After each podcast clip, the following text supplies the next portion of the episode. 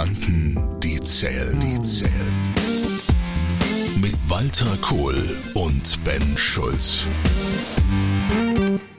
Führen als Funktion oder Führen als Person?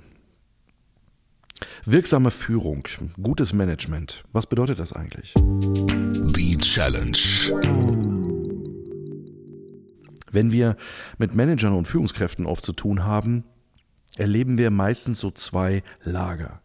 Es gibt so die Funktionsautorität, in der Führungskräfte unterwegs sind. Weil ich dein Chef bin, weil ich dein Vorgesetzter bin, hast du Folgendes zu tun.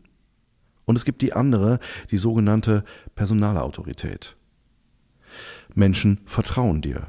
Menschen folgen dir. Oftmals wird das auch so genannt, man muss von der Führungskraft zum Leader werden, so in Neudeutsch gesprochen. Warum? Naja, Führungskräfte haben in Anführungsstrichen Untertanen, Leader haben Follower. Die Analyse. Wenn es um dieses Thema geht, eine wirksame Führungskraft zu sein, muss ich mir die Frage stellen, aus welcher Ecke führe ich eigentlich? Malik hat in seinem Buch Führen, Leisten, Leben Grundprinzipien für gutes Management mal definiert. Wir haben diese Prinzipien uns jetzt in den vorherigen Folgen schon immer mal wieder angeguckt und es gibt ein letztes Prinzip. Das Thema heißt Vertrauen. Kann ich mit Funktionsautorität Vertrauen aufbauen? Oder braucht es dazu nicht eher personale Autorität? Wie ist die richtige Balance, wenn es um Vertrauen geht? Und ist Vertrauen nicht eigentlich ein Schlüssel unserer heutigen Zeit, wenn es darum geht, Mitarbeiter zu binden, Mitarbeiter zu gewinnen und vor allen Dingen auch Organisationen, gerade in Zeiten, wo wir viel auf Sicht fahren müssen und wo viele Menschen in unseren Organisationen, vor allen Dingen bei uns auf der Rückbank sitzen im Fahrzeug, dass sie uns vertrauen, dass die Entscheidungen, die wir vorne am Steuer treffen, die richtigen sind. Wir erleben viel Unsicherheit. Gerade in den letzten Jahren erleben wir viel Unsicherheit und Ratlosigkeit, Orientierungslosigkeit. Vertrauen ist da ein ganz wesentlicher Punkt. Malik sagt, es ist einer der Grundprinzipien, die wir in Führung und Management brauchen. Das ist so. Und ich glaube, Vertrauen hat verschiedene Dimensionen. Du hast eben, ich nenne es mal die rhetorische Frage gestellt, Vertrauen in jemanden zu haben, der über Funktionsauto oder funktionale Autorität führt. Und ich glaube, dass wir hier das Wort Vertrauen nochmal deutlich aufdröseln müssen. Nehmen wir mal an, jemand ist in einer bestimmten technischen Sache, einer Kompetenz eine absolute Koryphäe. Dann kann ich Vertrauen haben in die technische Lösung, in die technische Ausarbeitung des Themas. Jemand ist ein absolut Weltklasse Buchhalter, dann kann ich Vertrauen darin haben, dass alle Zahlen stimmen, dass alles nach steuerrechtlichen, handelsrechtlichen Maßstäben, Vorschriften korrekt abgewickelt wurde. Das ist auch eine Form von Vertrauen. Das heißt, wir sollten, wenn wir über Vertrauen sprechen, immer klar differenzieren, reden wir über ein Vertrauen in eine Sachkompetenz, reden wir über ein Vertrauen in eine Persönlichkeit, in einen Menschen oder reden wir vielleicht über beides zugleich? Das sind also für mich verschiedene Varianten von Vertrauen, die hier parallel nebeneinander zu betrachten sind. Wenn wir über das Vertrauen Persona sprechen, ja. wenn wir als Geschäftsführer, als Inhaber, als Führungskräfte und Manager, als Personen dafür sorgen sollen, dass man uns vertraut. Mhm. Ähm, ich habe ähm, vier Faktoren gefunden, die Vertrauen fördern. Mhm. Ein Faktor, vielleicht können wir da mal kurz drüber reden, ist das Thema Transparenz. Ist ganz wichtig. Ja, also Absichten müssen transparent sein.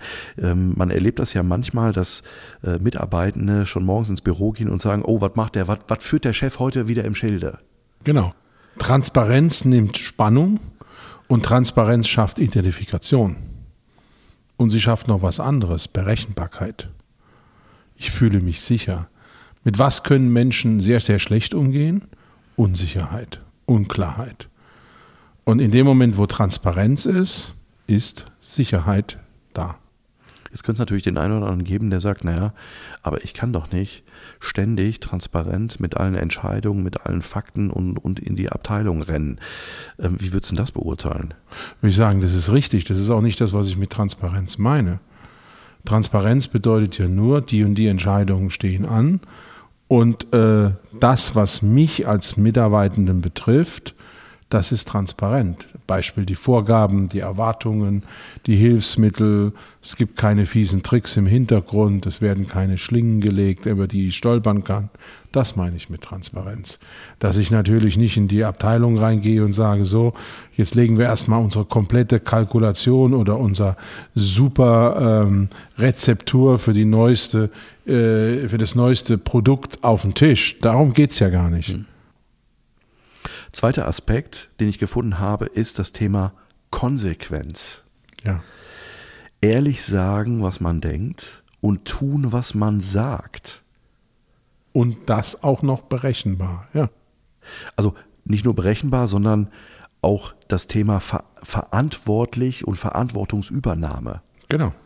Ja. Also Konsequenz heißt, ich übernehme Verantwortung für Entscheidungen. Das ist ein Aspekt. Und der andere Aspekt ist, ich nehme, ich, diese Entscheidungen, die ich treffe, sind auch erklärt und sie sind so, dass der andere damit umgehen kann. Mit dem Thema ehrlich sagen, was man denkt und tun, was man sagt, da wird ja oft mal so gesagt, ne, das, hat, das hat was mit einem sogenannten integem Verhalten zu tun. Ja. Ähm, wie erlebst du das in den letzten Monaten, in den herausfordernden Zeiten, wie Führungskräfte und Manager mit diesem Thema umgehen? Nicht anders wie vorher, weil das ist ja nur eine Entschuldigung mehr. Danke, das wollte ich hören. das Interessante ist, dass man ja sehr oft mehr und mehr liest, äh, ob das bei LinkedIn ist, ob das in Beiträgen ist und und und, dass äh, die Dinge schlimmer geworden sind und eine Untransparenz und eine Unkonsequenz ist von äh, Führungskräften und und und. Was ich eher feststelle ist, dass Führungskräfte und Manager mit den großen Herausforderungen der Unsicherheiten, ich nehme nochmal dieses, diesen, dieses Beispiel, auf Sicht fahren zu müssen, ähm, dass das auch eine Kompetenz ist, ein Skill ist, den man so über Jahrzehnte ja kaum lern, gelernt hat, weil man es so nicht gebraucht hat, obwohl es eigentlich eine wichtige, mhm. eine wichtige Fähigkeit ja eigentlich bedeutet, aber die, wo viele jetzt mit konfrontiert sind und oftmals gar nicht wissen, wie können wir konsequent und transparent in dieser völligen andersartigen Zeit mit diesen Themen umgehen. Das ist eher eine Unsicherheit. Ich glaube, das ist ein Missverständnis.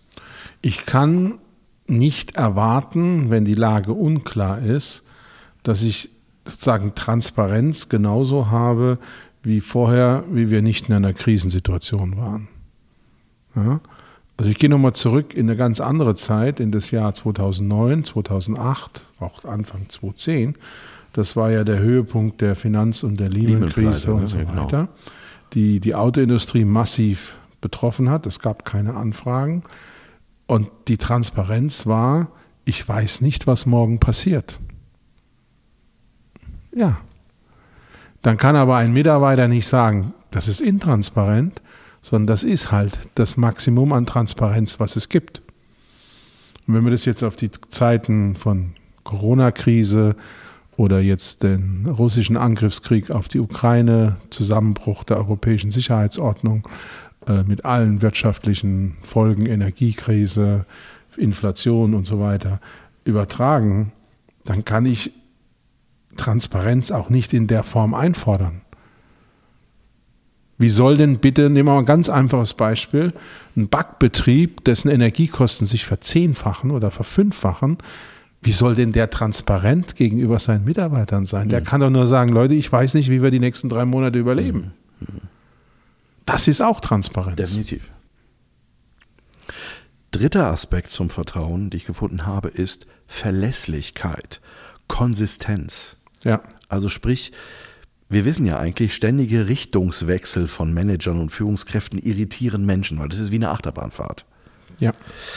Das ist natürlich in Zeiten, wo viel Achterbahnfahrt von außen sowieso passiert, ständige Richtungswechsel, Instabilität, natürlich schwierig.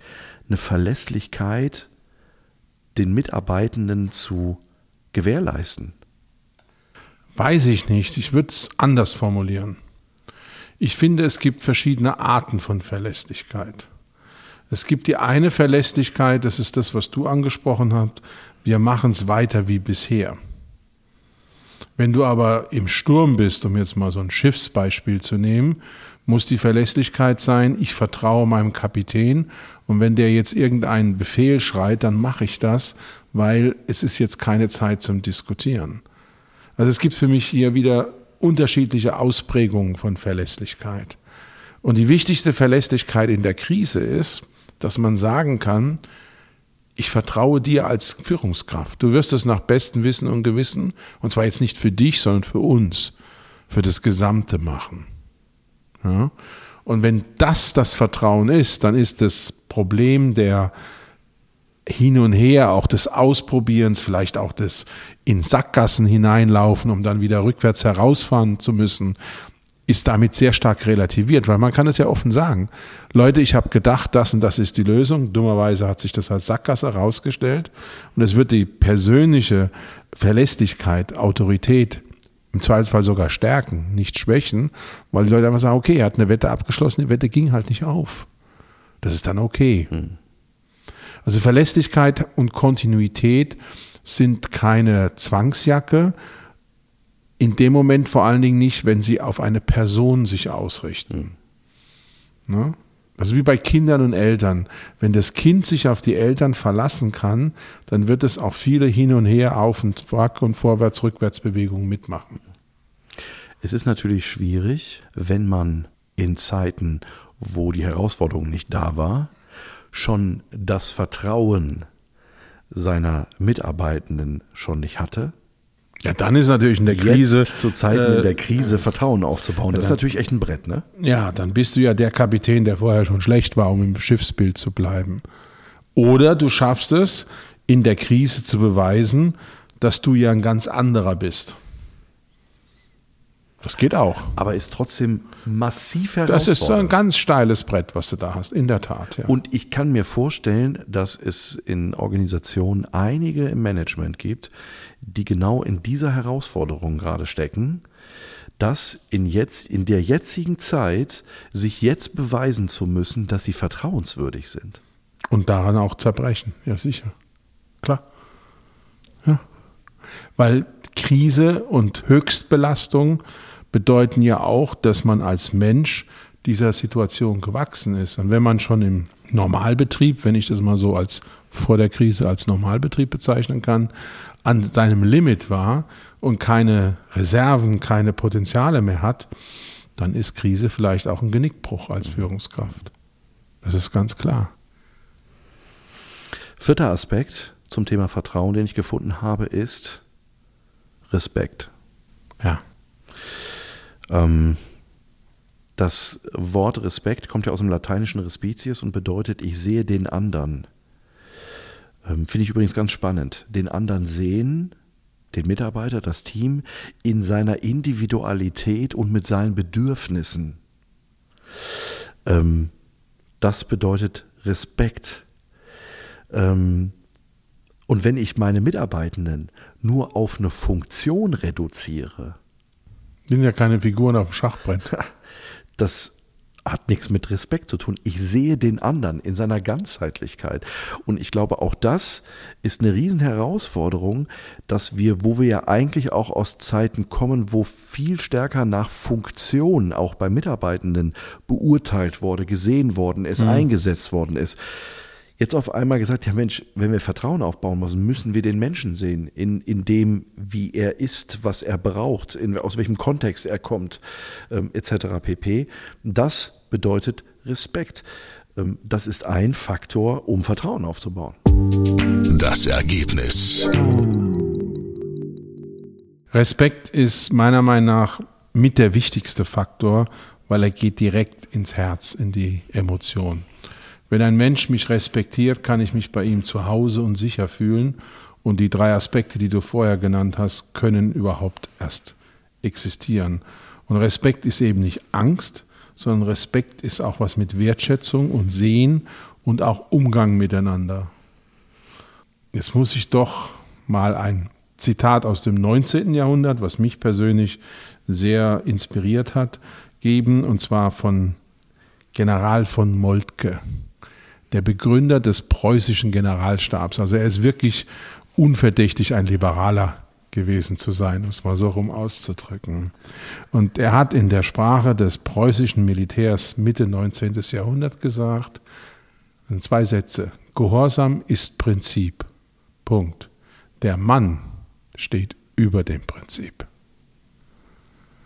Wenn du den Satz mal zu Ende denkst, hast du die Grundlage für Respekt, weil es ist der klare Aufruf an den Führungs, an die Führungskraft, an den Offizier in dem Fall, das Prinzip zu wahren, aber in dubio pro reo, im Zweifel für den Angeklagten, den Mann, den Soldaten über das Prinzip zu stellen, mhm.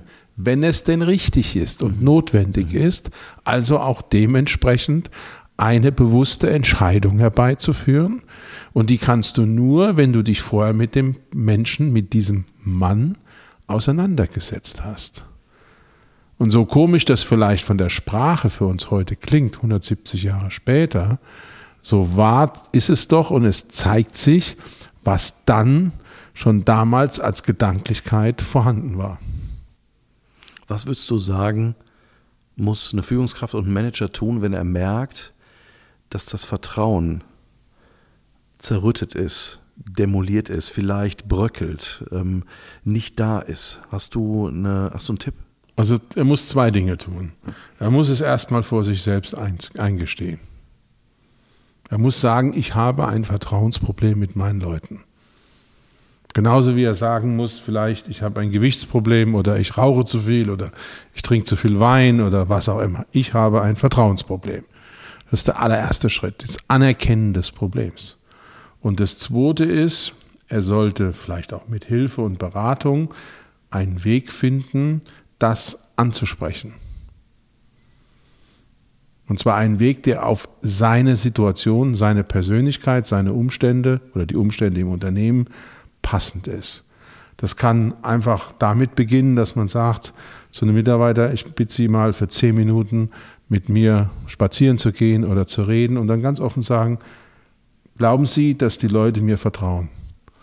Einfach die Dinge ansprechen, um dann aus dem Ansprechen auch zu lernen, warum es das Vertrauensproblem gibt und was ist die Sorge.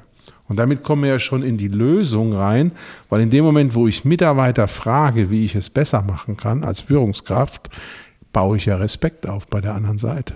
Ich werde gesehen. Also du kommst ja dann automatisch in diese Dinge rein. Da werden die sagen, ja, sie sind unberechenbar oder sie sind jähzornig oder ich verstehe nicht, was sie wollen, Montag so, Dienstag so. Und dann kann man das konkret adressieren. Manchmal braucht es jemanden, der einem dabei hilft, manchmal kann man es selber. Das muss man dann sehen. Aber wichtig ist, es sich einzugestehen und zu sagen, proaktiv, ich gehe das jetzt an. Und ich glaube, da liegt ein großer Schlüssel, dass wenn ich das erkenne und das vor allen Dingen auf dem Silbertablett präsentiert ist, und es gibt manche Organisationen, da ist das so, und da fällt mir ein Mandat bei mir aus dem letzten Jahr ein, da war das tatsächlich so, dass in einem, in einem Workshop mit Führungskräften die Mitarbeitenden im Beisein des Chefs definiert haben, dass sie in ihrer Unternehmenskultur ein Vertrauensproblem haben zur Führung. Mhm. Und einige Wochen später, in dem Nachgespräch, der Inhaber ernsthaft sagt, wir haben kein Problem. Wir haben kein Kulturproblem zu dem Thema. Wir müssen das nicht anpacken. Und man wirklich mitkriegt, wie das so vom Tisch gefegt wird.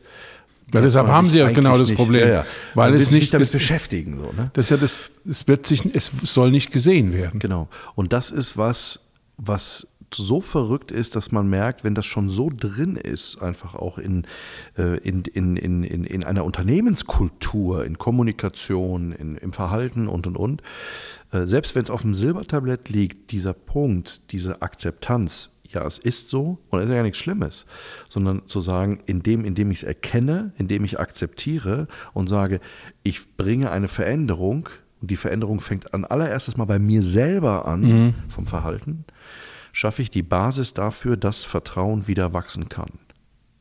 Oder überhaupt erst entstehen kann. Ja. Aber dazu gehört Reflexion, Selbstreflexion. Und Selbstreflexion mündet in den ersten Schritt, den ich eben genannt habe. Ich akzeptiere, dass es dieses Problem, in dem Fall das Vertrauensproblem, gibt. Und das ist ja genau nicht gewährleistet in dem Beispiel, was du eben gegeben hast. Kohl und Schulz. Gedanken, die zählen, zählen.